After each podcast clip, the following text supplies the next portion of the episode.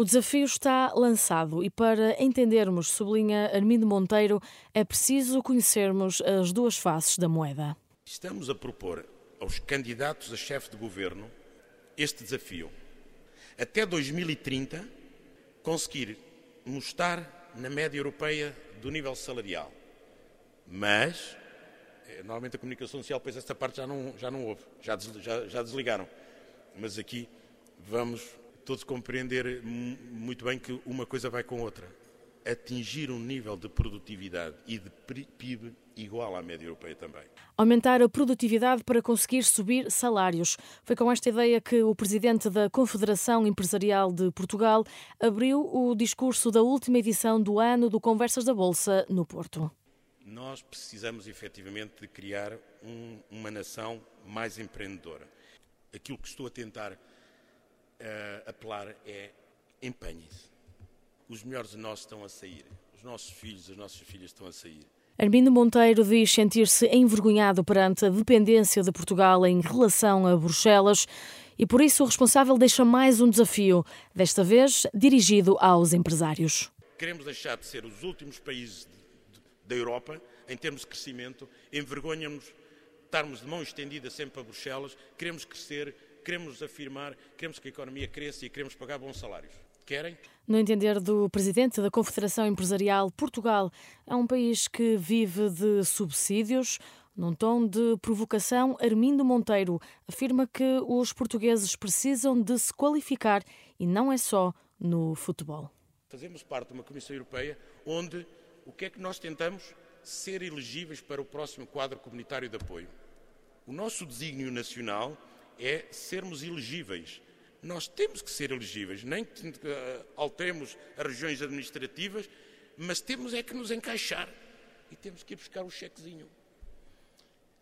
Minhas amigas, meus amigos, enquanto presidente de uma confederação empresarial, não me orgulho deste estado de coisas. Não me orgulho de ter como desígnio viver à conta dos subsídios. Gostava muito que nós, não é só no futebol, que nos qualificássemos, nos qualificássemos como uma economia de primeiro mundo que não está agarrada à Europa apenas porque a geografia o permite, mas porque temos requisitos e critérios que nos faz pertencer a este grupo de países por mérito e por vontade. O empresário fala da importância de pensar a longo prazo e, para isso, recorre às reformas como exemplo. Pensar em questões como, por exemplo, reformas. Ninguém quer falar em reformas. Porquê? Porque isso faz perder eleições. E porquê é que é importante pensar em reformas? Porque é verdade que nós hoje temos rendimentos baixos do salário, mas temos ainda rendimentos mais baixos de, de prestações de reforma. Não é possível que as pensões aumentem se nada for feito. O que é que nós propusemos? aquilo que em toda a Europa está a acontecer. Instrumentos complementares de reforma. Pensar o futuro. Numa altura de crise política e com eleições à porta, Armindo Monteiro sublinha que é preciso exigir dos partidos políticos e despertar consciências.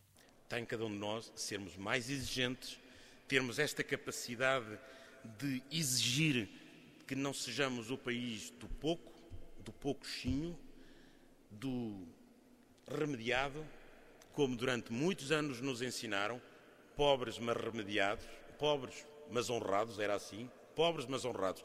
E nós honrados podemos e devemos continuar a ser. Pobres não tem que ser. Não tem que ser. Não é uma fatalidade.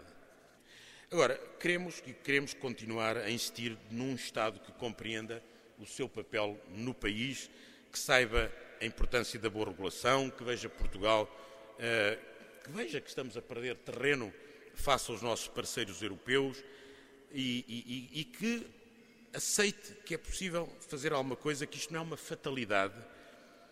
E o Orçamento de Estado não é apenas um, um programa orçamental.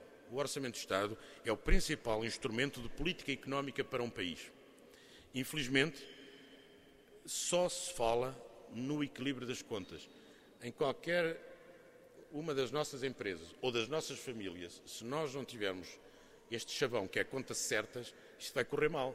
Portanto, nós percebemos que isso é a base, é o normal. Temos que, naturalmente, ter contas que batam certo uh, entre receitas e custos. Mas o que é fundamental é nós decidirmos o que é que queremos fazer, quais é que são as prioridades. Isto chama-se política económica. E em termos de política económica, nós precisamos efetivamente que o Estado, seja o que resultar das próximas eleições, o Governo, seja o que resultar das próximas eleições, que entenda que não pode desperdiçar o Orçamento de Estado enquanto política económica, não apenas como um instrumento para declarar impostos para cobrar e autorizar despesas para serem realizadas. Não, isso é o básico, isso, isso é, é, o elementar. O que é preciso é que seja um instrumento, um instrumento de política que diga quais é que são os incentivos, quais é que são consideradas as prioridades, como é que é a política fiscal. A política fiscal não é apenas dizer quanto é que isso vai traduzir em termos de receita. O Estado é claramente hoje aquilo que mais de facto nos impede o crescimento. O presidente da CIP fala naquilo que pode ser o início do iceberg para as empresas em Portugal e por isso realça a importância de antecipar cenários. Não podemos, acho eu, aceitar também, além da fatalidade, uma degradação do sistema político e nós passamos ao lado. Esta degradação do sistema político que temos assistido eh, para todos é naturalmente insuportável, para todos. E, volto, e de novo estou a dizer, é o sistema político. Não, não há aqui só um, um, partido. É todo o sistema político que eu creio que precisa efetivamente de melhorar. E aqui permitam-me citar de novo um, um dos, dos, nossos baluartes das letras, aqui neste caso o Ramalho Ortigão, que na, nas últimas farpas ele dizia a pátria tornou-se comparável a um prédio de que secretamente se tiraram os alicerces. A pátria tornou-se comparável a um prédio de que secretamente se houvessem extraído os alicerces, os muros fendem-se, os pavimentos desnivelam-se, as padeiras desaprumam-se, as soleiras racham, os estuques abarrigam, os travejamentos rangem e os inquilinos fogem com medo da derrocada total. Nós hoje, se calhar, encontramos alguma similitude em alguns aspectos disto, se calhar aqui demasiado forte. Mas não sabemos, estamos, se calhar, também a ver só o início do iceberg. E o que estou a alertar é para não vermos o resto, para travarmos isto já, exigindo respeito pelas instituições, fomentando o respeito pelas instituições. A fechar o discurso e da mesma forma como começou, Armindo Monteiro deixa mais um apelo aos responsáveis políticos eu acredito num governo que não deixe ninguém para trás, que tenha os votos low cost, mas também tenha os votos mais exigentes. E isso está nas nossas mãos, despertar estas consciências e, e, e, claramente deixarmos de ter estes cuidados paliativos para resolver questões que de alguma maneira têm solução e por isso não podemos, acho eu, aceitar também, além da fatalidade, uma degradação do sistema político e nós passamos ao lado. Esta degradação do sistema político que temos assistido uh, para todos é naturalmente insuportável, para todos.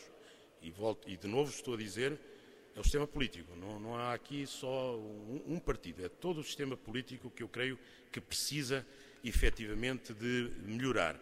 E aqui permitam-me citar de novo um, um dos, dos nossos baluartes das letras, aqui neste caso o Ramalho Ortigão, que na, nas últimas farpas ele dizia a pátria tornou-se comparável a um prédio de que secretamente se tiraram os alicerces.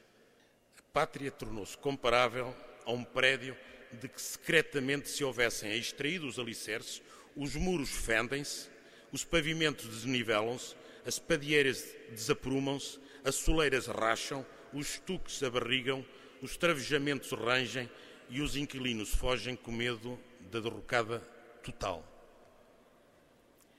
Nós hoje, se calhar, encontramos alguma similitude em alguns aspectos disto, se calhar aqui demasiado forte, mas não sabemos, estamos, se calhar, também a ver só o início do iceberg. E o que estou a alertar é para não vermos o resto, para travarmos isto já, exigindo respeito pelas instituições, fomentando o respeito pelas instituições, criando na política essa atividade nobre que é.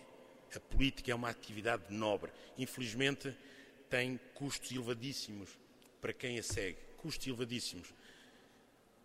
Todos os conhecem e, e, portanto, não é por isso que não deixa de ser uma atividade nobre. E para atrair os melhores, nós precisamos contribuir para a respeitar.